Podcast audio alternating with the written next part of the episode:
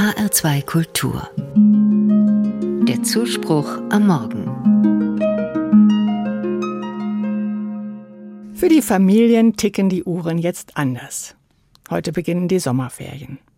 Eine lang ersehnte Unterbrechung vom stressigen Schulalltag. Für viele Schülerinnen und Schüler und für ihre Lehrerinnen und Lehrer. Weniger Termine, später aufstehen, alles vielleicht mit etwas mehr Ruhe angehen als sonst. Urlaub machen, zu Hause oder auf Reisen. Endlich ausspannen vom Galopp des Alltags. Innehalten und Pause machen ist kein Luxus. Auch in der Bibel wird darauf immer wieder hingewiesen. Die Schöpfungsgeschichte erzählt, Gott ruhte am siebten Tag. Von Jesus lesen wir, er schlief nach der langen Bergpredigt. Auch sonst nimmt er sich immer wieder eine Auszeit. Er geht allein auf einen Berg oder in die Wüste. Und nach anstrengenden Tagen fordert er seine Jüngerinnen und Jünger auf, ruht ein wenig. Wir brauchen Auszeiten, nicht nur für unser Wohlbefinden und für unsere Gesundheit. Nichts tun und nicht tun sind auch ein spirituelles Thema. Die Theologin Dorothee Sölle sagt es in einem Gedicht so.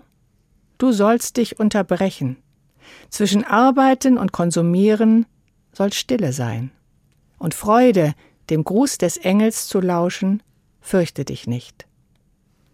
Eine Unterbrechung ist anders als eine Pause. Die machen wir ja immer wieder einmal zwischendurch. Schnell einen Kaffee, mal kurz an die Luft, die Füße vertreten oder eine Zigarette rauchen. Und dann geht's weiter. Du sollst dich unterbrechen. Das klingt wie ein Gebot. Jetzt mach mal einen Punkt. Halt an. Komm zur Besinnung.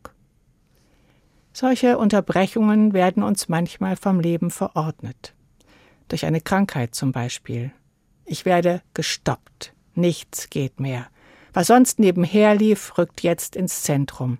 Ich muss mein Leben neu sortieren. Im Blick auf den Urlaub ist es mehr eine Erlaubnis. Ich darf mich selbst unterbrechen. Diese Chance sollte ich nicht verpassen. Ich muss nicht funktionieren. Ich darf anders sein, anderes tun als im Alltag. Mal keine Termine machen, auch keine privaten. Einfach da sein. Schauen, was auf mich zukommt. Tun und lassen, wonach mir der Sinn steht. Ohne Zweck und ohne etwas zu bezwecken.